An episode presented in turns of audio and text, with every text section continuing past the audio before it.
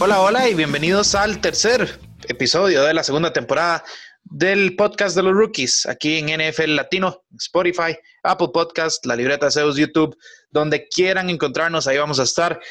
Vamos a seguir con nuestra sección de Dando la Mano, cinco tips a cada equipo de una división en, en un momento donde, pues evidentemente, la agencia libre a veces nos cambia los planes de, pues muy de repente realmente. Para esto, como siempre, tengo a Sergio al otro lado. Sergio, ¿cómo estás? Hola Bruno y a todos los que nos escuchan por el podcast de los rookies. Muy contento de estar aquí. Un poco de liberación de ideas, ¿verdad? Porque estar encerrado tanto en la casa no hace bien. en, lo, personal no hace bien. Claramente es necesario en, en estos momentos de cuarentena, en estos momentos, si se puede llamar de crisis, ¿verdad? En donde en donde ya ahora llegamos en el momento en donde quiera que se escuche esto, ¿verdad? Hasta en Taiwán que nos escuchaban, yo creo que ahí también están con, eh, con las mismas medidas eh, de seguridad y de, y de, protección para, para las personas, pero, pero sí, eh, creo, y no sé, Bruno, si estás de acuerdo conmigo, pero una de las, una de las cosas que me ha ayudado a, a por lo menos quitarme el tiempo o o pasar entretenido un poco en el tiempo, es escuchar podcast. Y, Totalmente. sí, y, la verdad es que es un buen, un buen, un buen uso, ¿verdad? De, de, de tiempo en donde uno está por lo menos distraído, escuchando pues a otras personas. Y entonces también les hacemos la invitación para que sigan escuchando el podcast de los rookies en estos tiempos de cuarentena, que también, o sea, igual vamos a traer contenido para todos ustedes. Así es, no, no. La suerte que tenemos, Sergio, es que eh, el free agency no depende de, eh, pues, de una gran en muchos casos. Por ejemplo, vemos lo de Cam Newton y uno dice, bueno, sí, sería eh, mejor que quisiera un travel para un equipo y demás, pero bueno, eso no se, no se puede poder, no se puede hacer, lo siento. al final de cuentas, es lo que nos tiene entretenidos, que lo que nos ha salvado, porque si no, bueno, vos me conoces, yo, yo soy muy poco de estar en mi casa realmente. Entonces, yo eh, también. Estoy yo que, Me, que me, yo estoy que trepo por paredes, y que, o sea, que ya no puedo más. Entonces, estar ahí viendo las notificaciones que pone eh, cada medio sobre diferentes trades y demás, pues es lo que me ha calmado las ansias hasta cierto punto. Pero bueno, eh, Sergio, empecemos. ¿Por qué? tenemos tiempo restringido ya nos han dicho que eh, a veces nos extendemos un poco más, pero no es nuestra culpa. Amamos el deporte y pues, pues sí, nada, nada que hacer. Eh, serio, hoy vamos con a darle la mano, nuestros cinco tips a la AFC Oeste, una AFC que tuvo a tres equipos con récord perdedor. Eh, eso por un lado, pero por otro lado tuvo el campeón del Super Bowl, ¿verdad?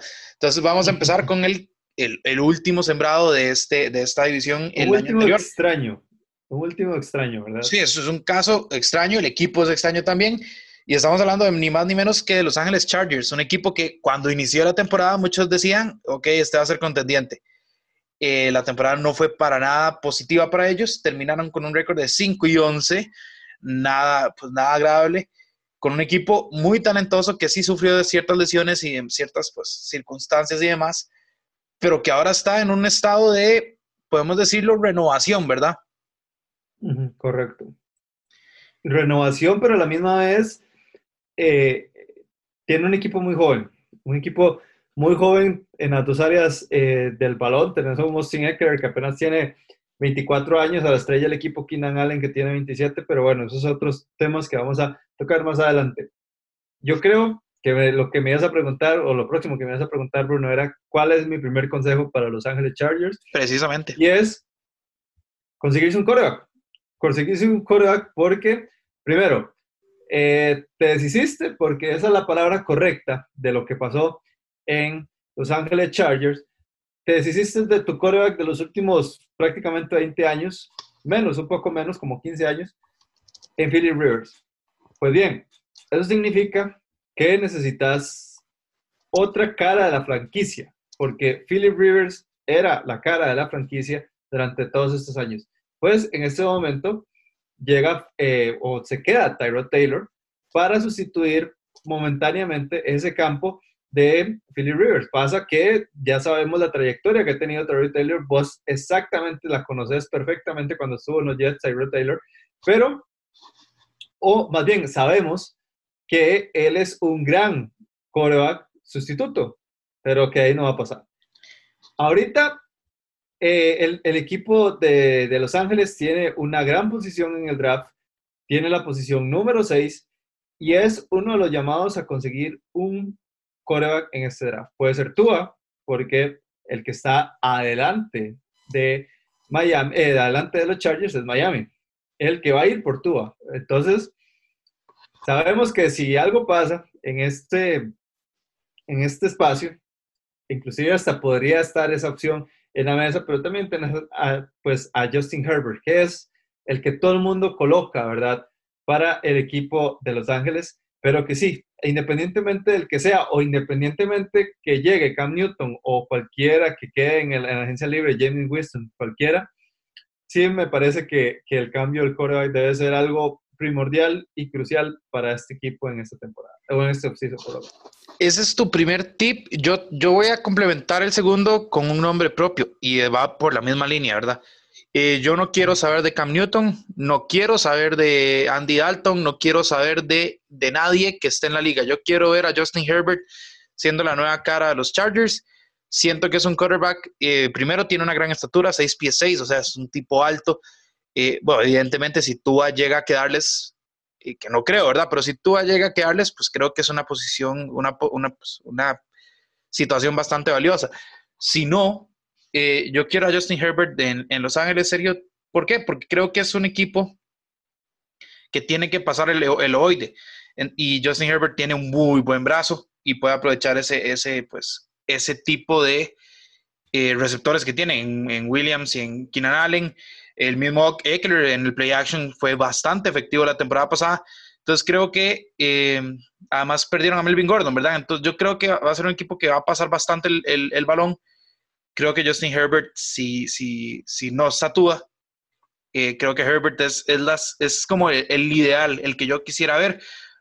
Puede durar un añito, tal vez, sí, pues en esa adaptación a lo que es la NFL, pero al final de cuentas yo creo que tiene el talento y tiene, tiene ese, ese buen grado de expectativas que uno puede llegar a tener de un, de un quarterback eh, del draft, de primera ronda en especial, para, para ilusionar un poco a este equipo, porque tal vez Ah, recordemos que este equipo no tiene afición, ¿verdad? Entonces, tal vez un, un, novato ahí que, que encienda las, las luces ahí de, de, de, Los Ángeles pueda, pueda ayudarles también en eso. Sí, correcto. Tenés eh, toda la razón. Bueno, vos te fuiste un poco más específico. Yo, yo di como todo el contexto de que necesitan un coreback. Vos te fuiste con el nombre que vos crees que es el indicado para, para los Chargers.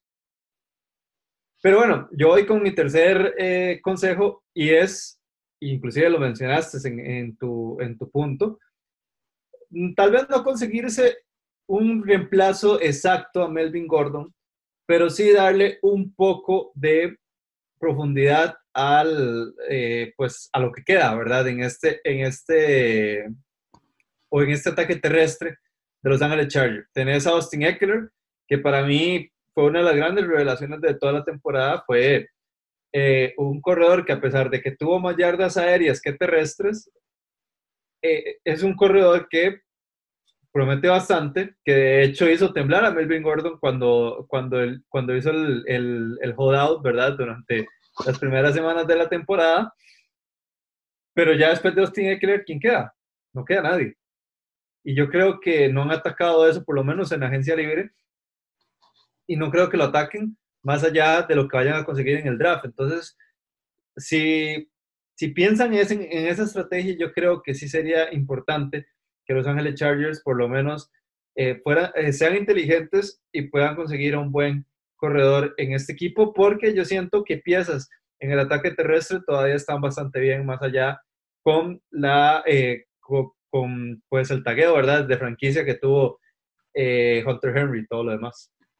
Sí, eh, hay que recordar que Hunter Henry va a volver y eso es pues una pieza bastante importante, incluso porque eh, si hablamos solo del juego terrestre, Henry es un bloqueador bastante competente que eh, puede ayudarle a Eckler y si yo sí, si alguien pudiera venir tal vez no para ser el titular, porque Eckler creo que merece, merece el chance de estar ahí eh, como corredor primario, ¿verdad? Que, que, inclusive, que inclusive por eso fue que, se, que, que aconteció la salida de, de Melvin Gordon, porque creo que Melvin Gordon iba a pedir mucho dinero y siento que la franquicia de los Chargers dijeron, no, no te necesito por esa cantidad de dinero, ya tengo a Eckler y Eckler me puede hacer esto, esto bastante bien.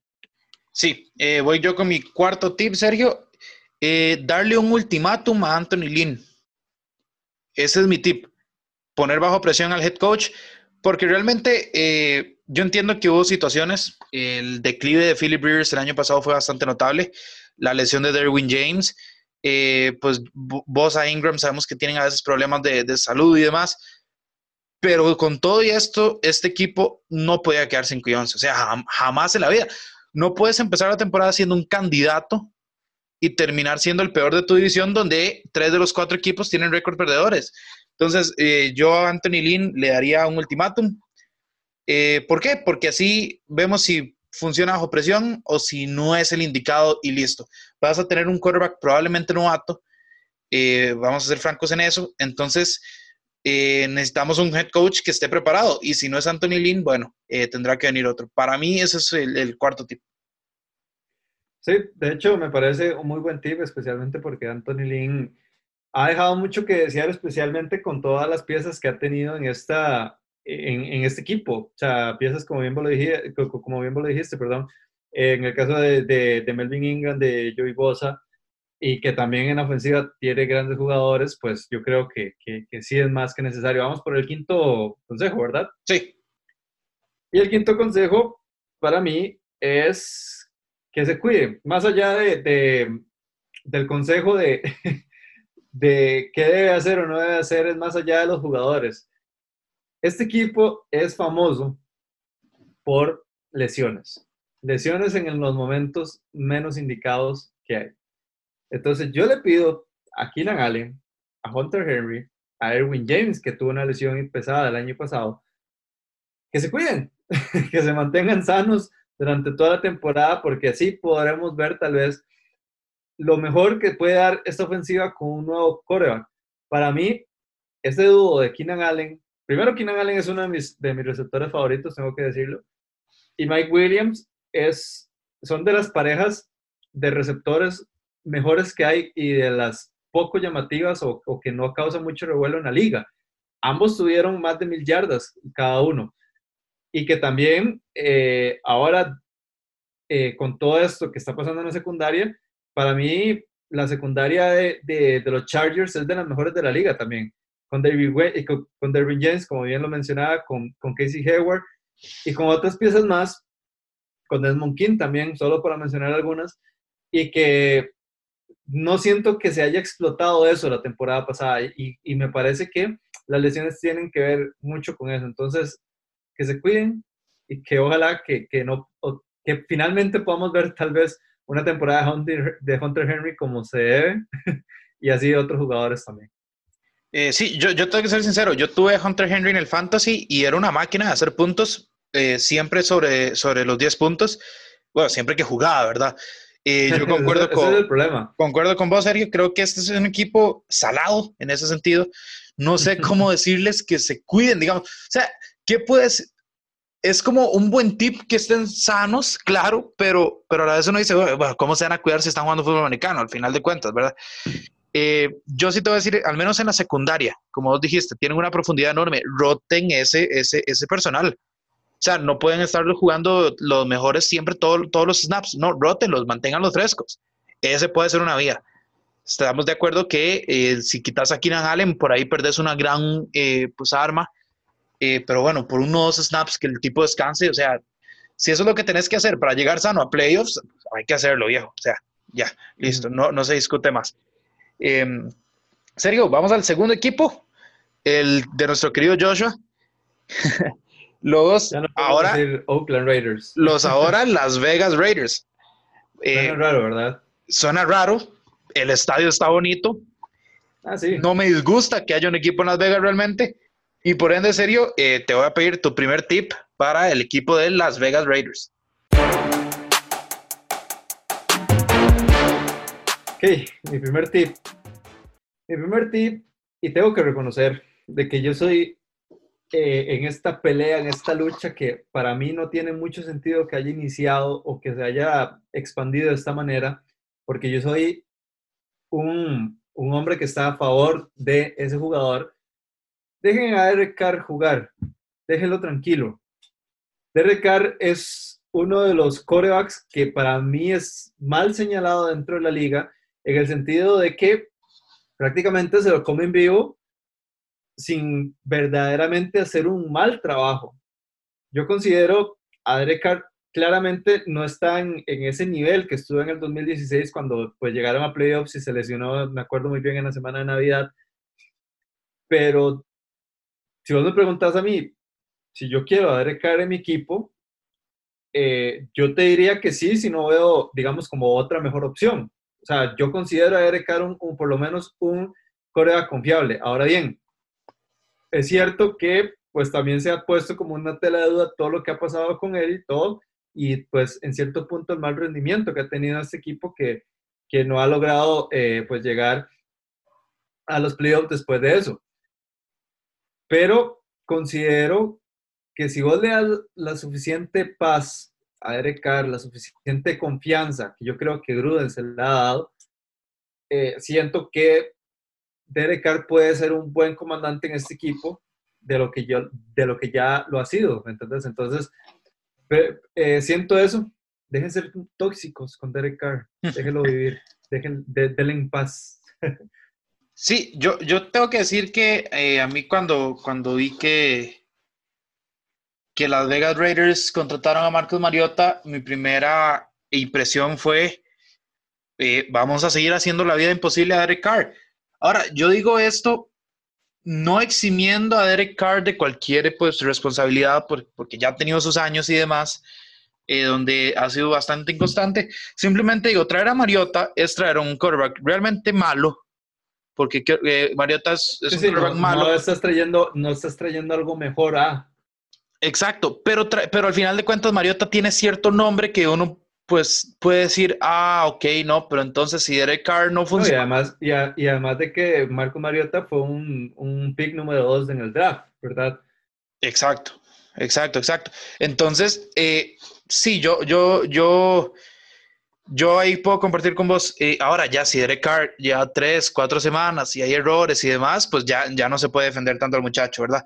Pero, pero yo sí, o sea, déjenlo tranquilo, o sea, no, no, no veo, yo no veo, es, no sé por qué el tema de Derek Carr ha dado para tanto realmente, si es un quarterback eh, más que competente, o sea, no es de los últimos cinco quarterbacks de la liga, no, está ahí a la mitad, digo yo, ¿verdad? Eh, entonces sí, pues yo ahí comparto con vos, Sergio. Segundo tip para los Raiders, eh, yo creo que tienen que tener paciencia. Ahora, cuando digo paciencia, no es que están en, reconstrucción eh, empezando, la verdad. No. O sea, a Derek Carr o a Marcos Mariota, a quien, a quien vos querás, ¿verdad? Pues le han dado armas. Trajeron a Jason Witten, trajeron a Nelson Aguilar, ¿verdad? Y más Tyrell Williams, Hunter Henro y demás. Renfro, perdón, y demás. Entonces, hay armas. En teoría hay un mariscal, hay un buen corredor hay buena línea ofensiva porque tienen a gente como Rich Incognito. ¿verdad? Trent Brown. Entonces, pero al equipo todavía le faltan ciertas cositas. No, no podemos poner a las Vegas Raiders como un contendiente, por ejemplo. O sea, no, tengamos paciencia. Yo sé que están entrando a Las Vegas y eso simplemente como que impulsa a la gente a decir, hey, bueno, vamos, vamos con los Raiders, los Raiders van por todo. No, no, no. O sea, si ustedes creen que los Raiders van a quedar oye, 11 bueno, 6, 11-6 ahora que vamos a tener el próximo juego, el juego 17, eh, pues es muy poco probable, ¿verdad? Ahora, de que pueden competir, sí.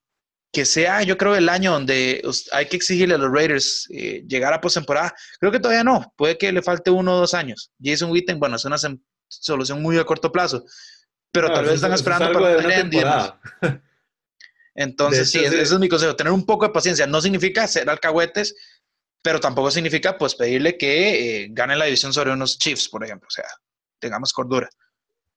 Sí, no, yo estoy totalmente de acuerdo con vos. Me parece que inclusive eh, a mí me sorprendió porque porque no sé si vos te acordás en el draft que, que hubieron muchos, muchas dudas, ¿verdad? Con, especialmente con, con, la quinta selección, no, la tercera, creo que fue, ¿verdad? La, la cuarta, la cuarta. La cuarta. Eh, con, con Ferrell, ¿verdad? Con, con Clelin Ferrell. Eh, que, que, era lo que iba a hacer este equipo, que realmente no se notaba como eh, que hayamos usado los picks que dieron por Khalil Mack y por toda esa gente, por Amari Cooper y todo demás, a pesar de que todavía tienen picks eh, que vinieron de, ese, de esos trades. Pero al, al, fin y al cabo terminaron también llegando o, o pronunciando o pronunciándose jugadores jóvenes, jugadores que recién llegaron al equipo y que es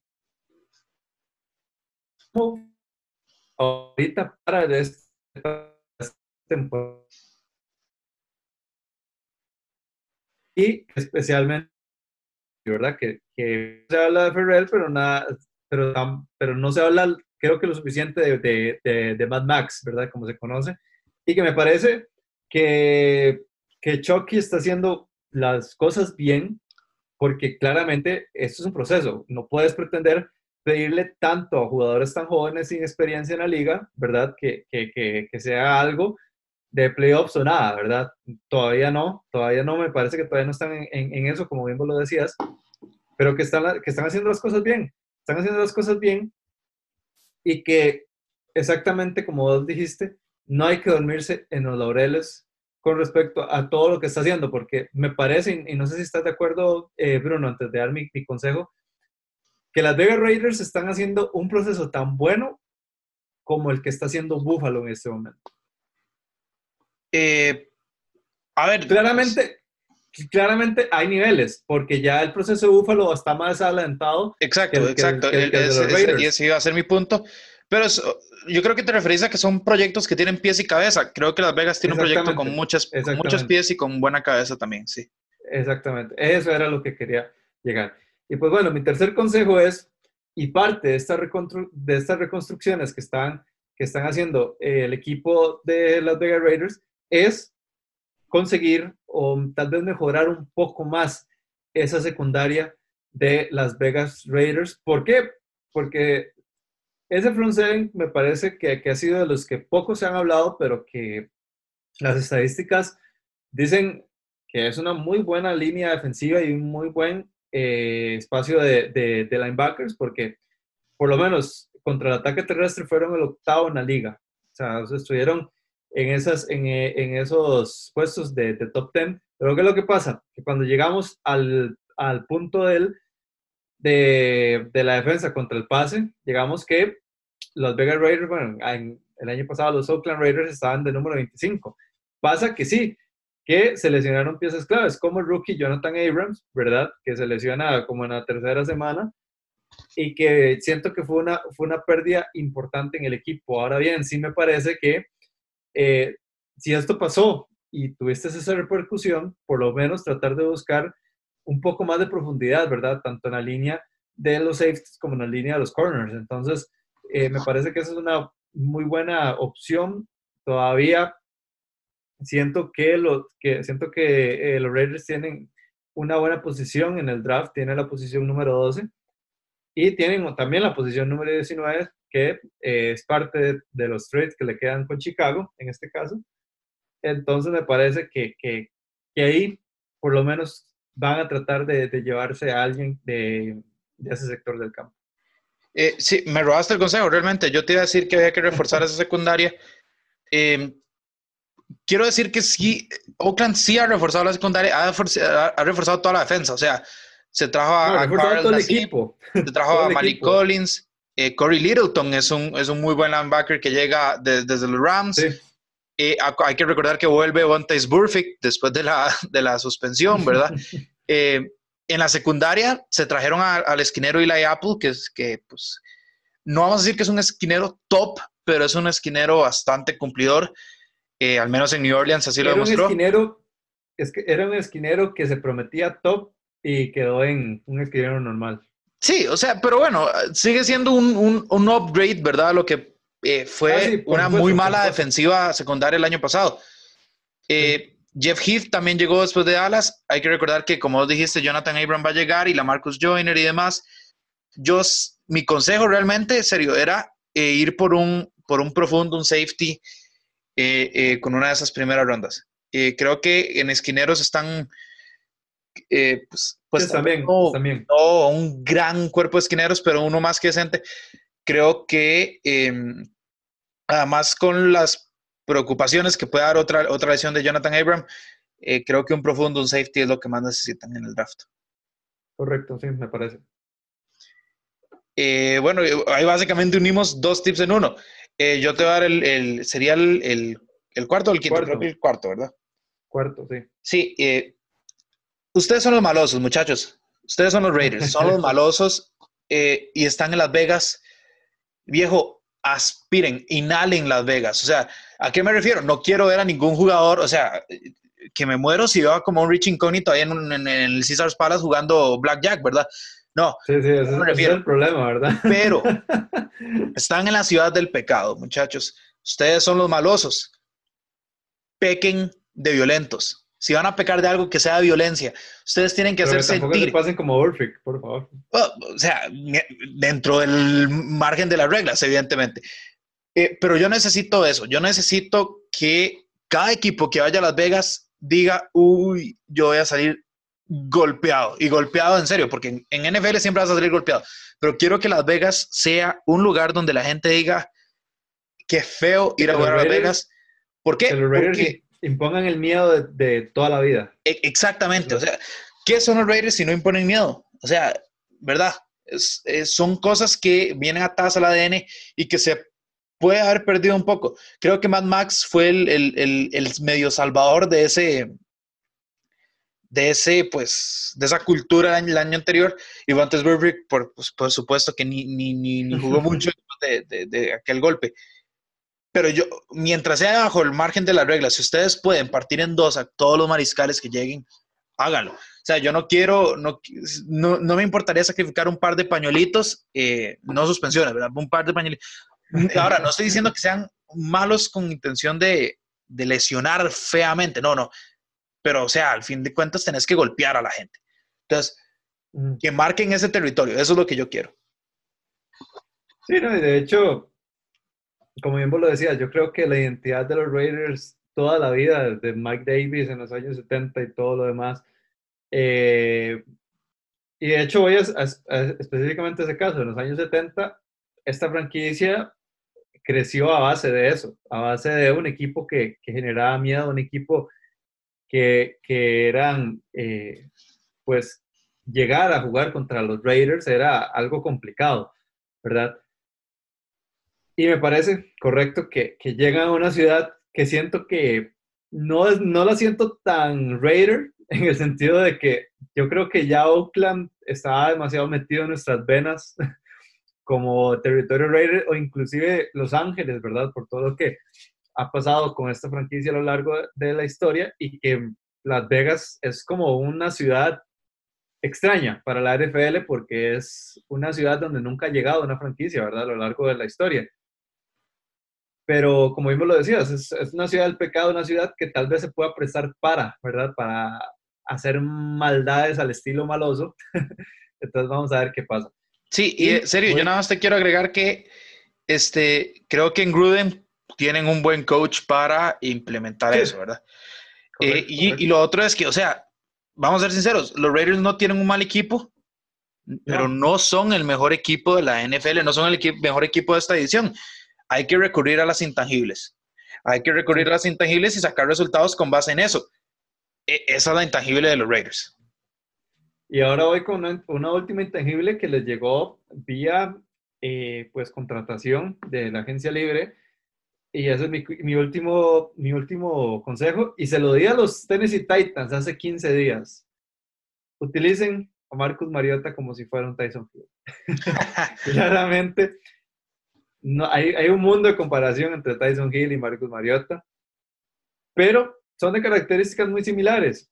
Y la ventaja es que tenés a un gran corredor como Josh Jacobs y con esa, con esa posibilidad de poder tener un buen corredor y con esa posibilidad de tener a un eh, como Marcus Mariota, que es bien conocido, que arriesga el físico y que te puede sacar yardas corriendo y que a la misma vez te puede lanzar, aunque no muy bien, porque si no, en este momento estaría en Tennessee con un nuevo contrato, es por lo mismo, porque te permitís que eh, te permitís tener un coreback un poco versátil, si se puede llamar así, que te puede ayudar en muchas, eh, muchas jugadas y que me parece, y no sé si estás de acuerdo conmigo, Bruno, me parece que Chucky trajo a Marcos Mariota y no lo trajo para quedarse sentado totalmente.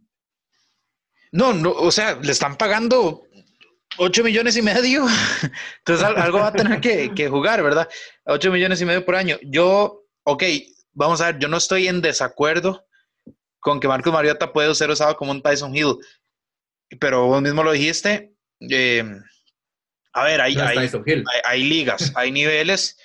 Tyson Hill en ese departamento antes era el único. Digamos que Mariota se mete, bueno, igual Tyson Hill queda en esa parte. Eh, yo lo que sí voy a decir es que eh, Mariota puede servir como una vía de RPO, eh, un par de jugadas de distracción y demás. Sí, no, no, no veo tan descabellado. A Gruden, le, le, dan locuras de vez en cuando. Ahí puede, ahí puede tener pues el, hogar para, hacer esas incoherencias que a veces salen bastante bien. En serio, vamos con el tercer equipo. El, o sea, el que en teoría fue el segundo equipo, ¿verdad? De la división. Eh, Tal vez parece que encontraron su quarterback. Eh, despidieron a Joe Flaco, lo cual realmente no sorprendió mucho. Pero bueno, al final de cuentas, eh, los Denver Broncos, Sergio, se encomiendan a Drew Locke. ¿Y vos qué pensás de ellos? Bueno, me parece una desdicha que un quarterback élite como Joe Flaco quede fuera de la liga. Nótese el gran sarcasmo que usó Sergio en esa, en esa frase, ¿verdad? Pero bueno, el primer consejo es, eh, es que yo tengo una relación amor-odio con, con Drew Locke. Más odio que amor, porque no es una relación como la de Edwin Haskins tan mala.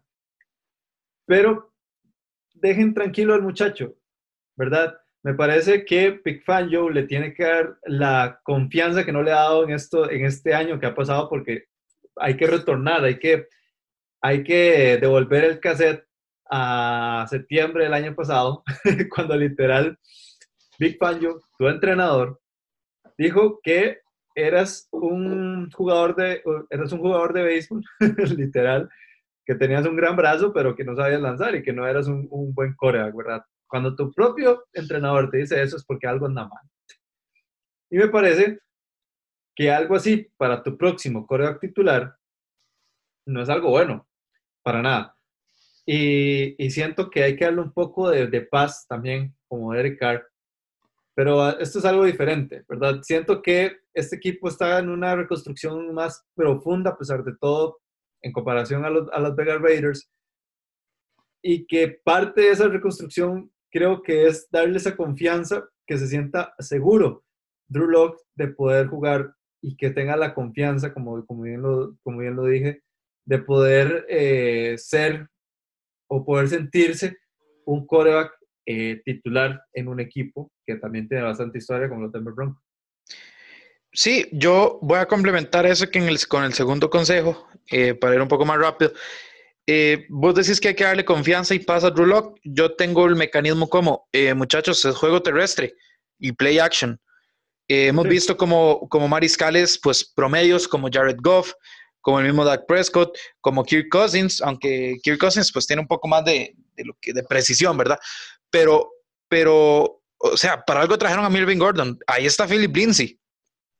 Muchachos, play action corran eso, corran eso, corran eso y después sorprendan con un play action donde Drew va a estar con brazo fresco, eh, con una defensiva que lo está enfrentando un poco más cansada y con él, pues probablemente va a contar con más tiempo para, para lanzar el ovoide. Drew tuvo la personalidad para ganar partidos fuertes, tuvo la personalidad para aguantar esa, esa pues avalancha de críticas y de mal, o sea, un mal entorno en el que, en el que llegó, sin ser culpa de él realmente, eh, porque ni Fanjo, ni Elway, ni, ni Flaco, o sea, nadie lo quiso apoyar, eh, se tuvo que ganar respeto ahí en la cancha. Entonces, eh, corramos, corramos con Melvin Gordon, corramos con Philip Lindsay y dejemos que Drew Locke en el play action empiece a agarrar la confianza. Sí, de hecho, como yo te robé el consejo de la vez pasada con, los Raiders, a mí también me robaste esto, es que es muy obvio. Si trajiste a Melvin Gordon y tenés a Philip Lindsay detrás, de hecho ahí va a ser una guerra entre cuál va a ser el titular y cuál no, porque son, porque son eh, corredores de más de mil yardas cada uno. Y que siento que ahí puede haber un poco de roce.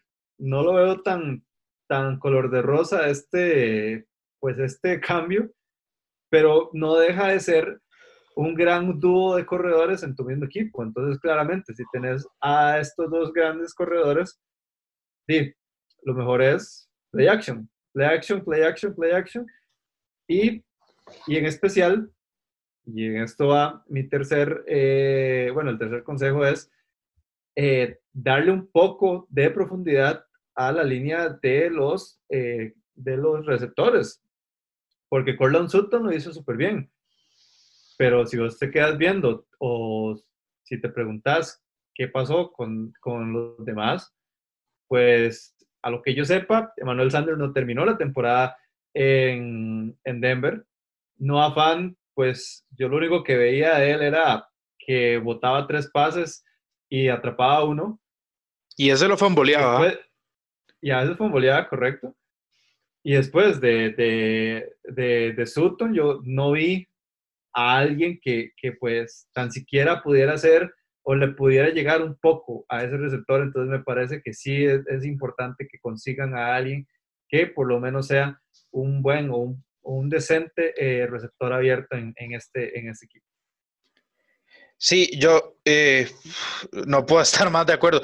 Yo creo que realmente se vio muy mal eh, es pues el, el equipo de Denver cuando Emmanuel Sanders se va eh, porque no hacen por dónde, no hacen por dónde pues, pues suplirlo. Evidentemente, eh, uno dice, bueno, tal vez no tenía mucho tiempo, pero en este free agency habían muchos wide receivers de calidad y, yo creo que eh, se durmieron o simplemente están esperando el draft o, o, no, no entiendo yo básicamente lo que está haciendo Denver, porque Corland Sutton, como dijiste, sí, perfecto Corland Sutton, pero a ver, eh, o sea, no puedes tener solo un buen receptor, en especial cuando tu Tyrant, eh, pues que tenía mucha promesa, realmente no cuida el, el ovoide como debería, comete varios errores, aunque se le ven esos destellos, ¿verdad? Estamos hablando que ahorita el, el otro wide receiver es Tim Patrick. Eh, Tim Patrick lo conocerá eh, su mamá y, su papá. necesitaban algo más. No entiendo por qué eh, Denver no se movió por, por un Robbie Anderson. No entiendo por qué no se movió por un Nelson Aguilar. O sea, se le han ido y se le han ido y se le han ido. Si están apostando por el draft, bueno, me parece perfecto. Ahora, John Elway nunca ha sido un mejor en el draft. Entonces, eh, por, ahí hay, por ahí hay otras dudas, ¿verdad? Eh, serio, mis, mi tercer consejo, este sería el tercer consejo. No, el cuarto. ¿Perdón?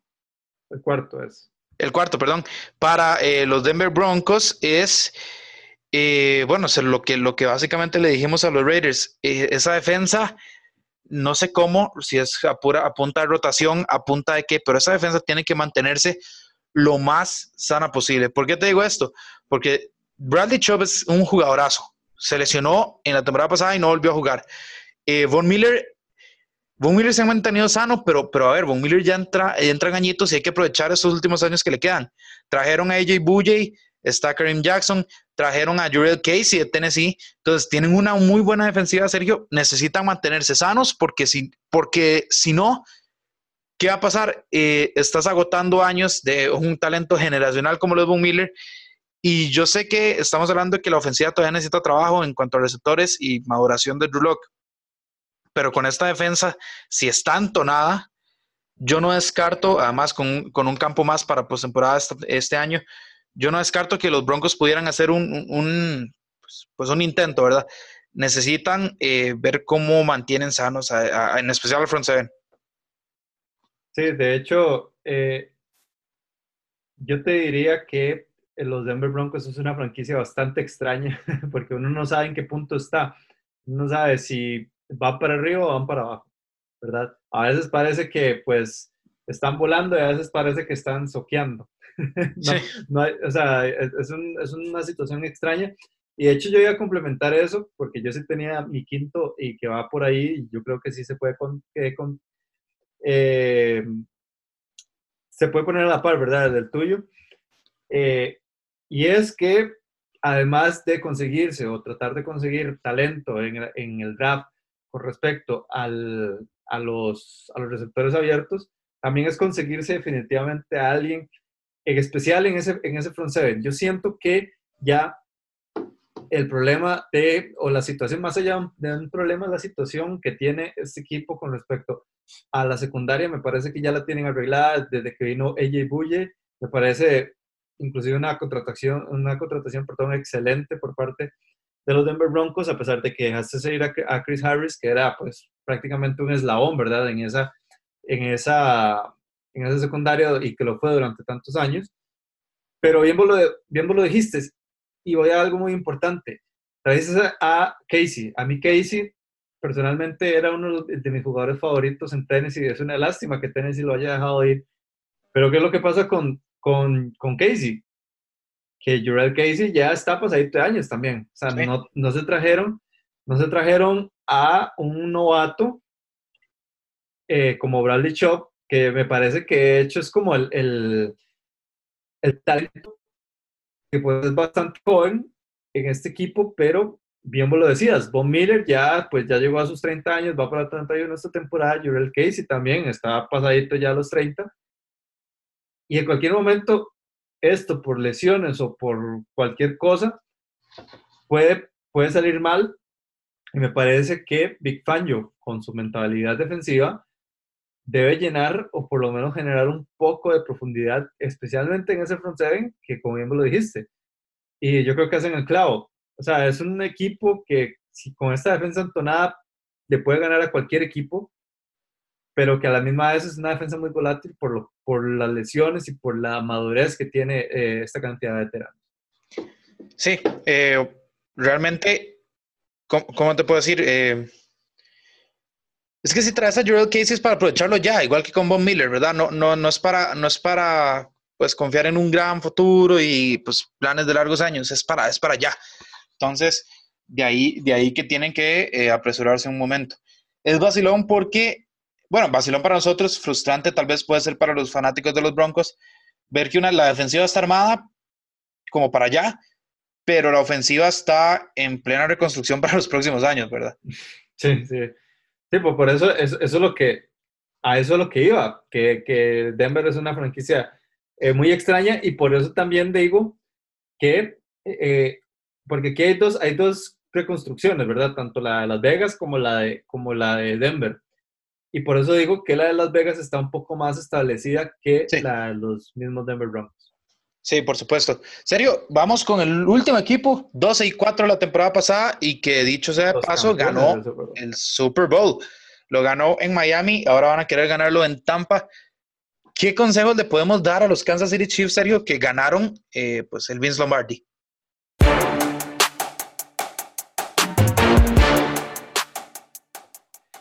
Bueno, es, un equipo complicado de, de analizar también porque cuando venís de un de ganar prácticamente todo, pues eh, tenés que enfocarte, ¿verdad? En poder repetir.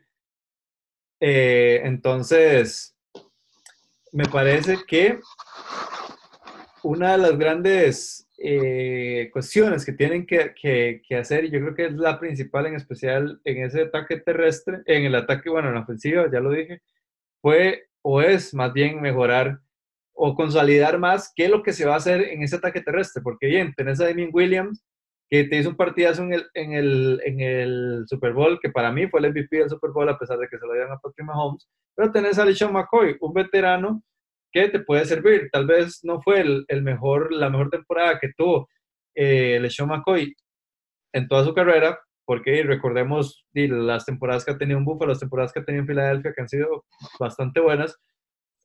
Eh, pero mm, vos no notas esa identidad que había en este equipo con respecto al, ataque terrestre? Pues claramente esta es una franquicia que pues tiene o que es o que su principalmente o que su principal fuerte, perdón, es el ataque aéreo. Pero sí me parece importante que por lo menos se sepa quién es el número uno y quién es el número dos, porque yo creo que aquí ni siquiera se nota eso en el equipo, inclusive en las estadísticas no se ve, porque Demian Williams tuvo 498 yardas y LeSean McCoy tuvo 465, o sea, prácticamente igual. Sí, uno, uno, puede asumir que Damian Williams es el primero, pues, pues porque es por cuestiones de edad y que lleva más tiempo en el equipo, pero realmente las estadísticas son casi iguales. Eh, me parece que como es un equipo que es más pasador que corredor, han como descuidado ese tema, ¿verdad? Pero bueno, es algo que eventualmente tendrán que tratar. Eh, yo voy con mi segundo serio, el pass rush. ¿A qué me refiero? El año anterior a este que, acaba de pasar, o sea, hace dos años, eh, esta defensa fue fatal. Cambiaron de coordinador defensivo, apuntaron a Steve Spagnolo. Steve Spagnolo cambió el esquema de la defensiva eh, y por 10 de los 16 partidos de temporada regular fue fatal igual. Al final, paulatinamente fueron progresando. En playoffs, tengo que decir, sí sorprendieron cuando detuvieron a, a Derrick Henry a tan solo 60 yardas y, pues complicaron la vida también de, eh, bueno, ayudaron a complicar la vida más de lo que Kyle Shanahan se la complicó él mismo en, el Super Bowl, ¿verdad? Pero ellos hicieron su parte. Eh, Chris Jones va a volver, Frank Clark va a volver, fueron pilares. Eh, yo te voy a decir que creo que le falta una pieza más. No sé si va a ser por medio del draft, no sé si va a ser por medio de la agencia libre que algo puedan pescar ahí. necesito a alguien más en ese front seven que ayude a poner presión al mariscal.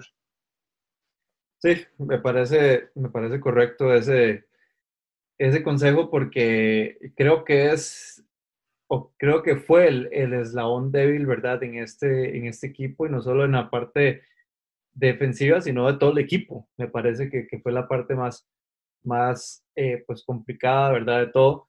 Porque sí, eh, a pesar de que hubo una mejoría en, en, la, postemporada y se vio por lo menos un, una defensa contra, contra la carrera más eh, pues más establecida, me parece que sí, igual eh, falta trabajo por hacer.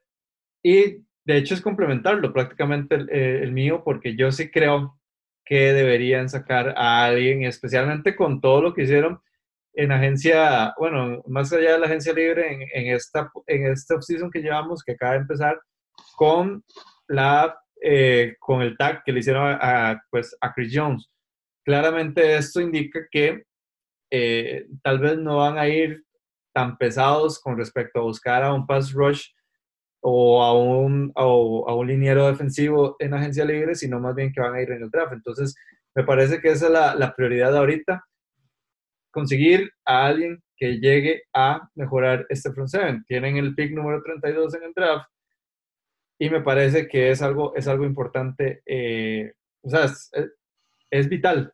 O sea, no, no, no te puedes quedar así. Yo creo que este español no, no, no se puede dar el, lujo de presentar una, una, defensa tan mala que ha estado no solo esta temporada, sino también las temporadas pasadas. Y que de hecho, parte de eso fue la culpa de no haber inclusive llegado a un posible Super Bowl 53 hace dos años. Sí, eh, en serio, vamos rápido porque el tiempo premia. Próximo consejo para mí es eh, cuidar a Patrick Mahomes. Patrick Mahomes se lesionó la rodilla el año anterior, se lesionó el tobillo el año anterior. Pasa que el tipo sigue siendo un chamaco joven, con muchas ganas y con mucho talento, ¿verdad? Pero esto no quiere decir que, eh, que pueden seguir permitiéndole esta cantidad de castigos, porque si no, cuando pasen los años, pueden ir deteriorando, ¿verdad? El físico de Patrick Mahomes, la longevidad de él. Eh, como te digo, yo sé que Mahomes le gusta hacer los eh, scrambles, sé que le gusta salir de la bolsa de protección, pero tienen que protegerlo más. O sea, no, no, no sé. Esta línea ofensiva de Kansas City a mí no me da la impresión de ser mala. pero no me da la impresión de ser élite. Y si tenés a alguien como Patrick Mahomes, yo, lo, yo en, mi sentido común sería, eh, mientras más lo proteja, más me va a dar, ¿verdad? Super Bowls, ganes, eh, highlights, lo que vos quieras. Entonces, eh, cuidemos a Pat porque no podemos seguir permitiéndole lesiones de rodilla, lesiones de tobillo, que juegue vendado, que demás. Entonces, protejamos a Pat Mahomes, muchachos. Sí, me parece correcto. Y el último, y este es más allá del equipo y todo lo demás que Patrick Mahomes siga siendo Patrick Mahomes. Es lo único que le aconsejo a Patrick Mahomes, ni siquiera es, a los Kansas City Chiefs.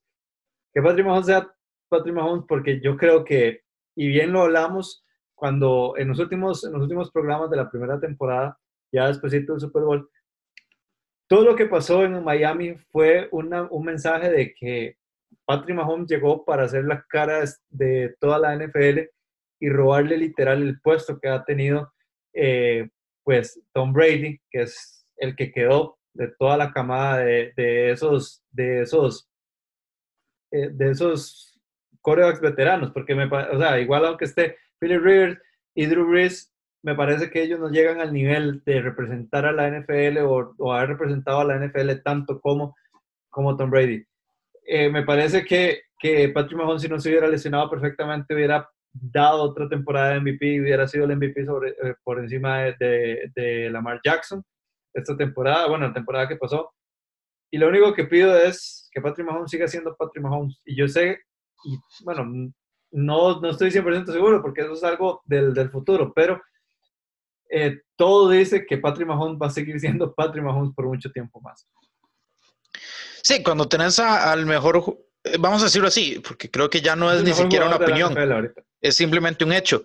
Eh, cuando tenés el mejor jugador de fútbol americano en el mundo y por buen margen, como Patrick Mahomes, no estoy hablando solo de mariscal, sino de jugador general de fútbol americano del mundo como Patrick Mahomes, eh, no lo restringas. Y creo que Andy Reid ha hecho un muy buen trabajo en eso. No creo que lo vaya a cambiar. Yo sí les voy a decir como un tip adicional, un, tip, un bonus tip. Eh, vamos pensando en cómo vamos a hacer esto de contratos, quiénes van a ser sacrificados, quiénes no, porque a Mahomes le van a dar 50 millones y, quién sabe si más, incluso cómo es esto de loco. Entonces, eh, vamos pensando en qué hacer cuando tengamos que darle esa plata a Patrick Mahomes, porque sabemos que Tyreek Hill y Travis Kelsey son sus armas favoritas, pero, eh, pero, o sea, tenemos que tenemos que ir pensando porque eh, ellos también tienen que ganar su billete, ¿verdad? Entonces, vamos ahí este, analizando eso. Eh, bueno, y con esto entonces terminamos el, tercer episodio de eh, los rookies en esta temporada número 2. Tanto recuerden escucharnos, nos pueden escuchar tanto en Spotify, en Apple Podcast, en YouTube, en la libreta de Zeus. Es como siempre para mí y para Sergio, es un placer acompañarlos y eh, recordarles que se queden en casa, que escuchen de los rookies y escuchen de más podcasts, de todo, de lo que ustedes se le ocurran, pero siempre quedándose en casa, cuidándose, teniendo pues precauciones con esta situación de salud que estamos pasando alrededor del mundo. Entonces aplica para, para cualquier persona que nos oiga. Eh, serio, hasta luego. Hasta luego, ¿no? Y, antes de despedirnos ya oficialmente, eh, y no solo eso, ¿verdad? No, solo eh, recuerden escucharnos en rookies, sino más bien que estén eh, atentos a todo, a todo el contenido que está por lo menos en esta agencia libre, ¿verdad? Que todavía no, está, no ha terminado y todavía hay bastantes nombres importantes dentro de esta.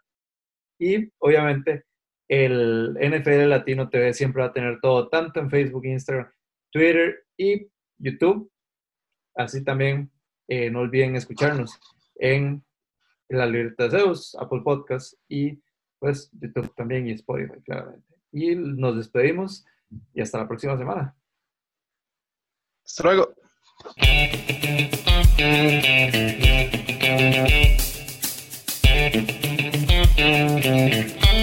Thank you.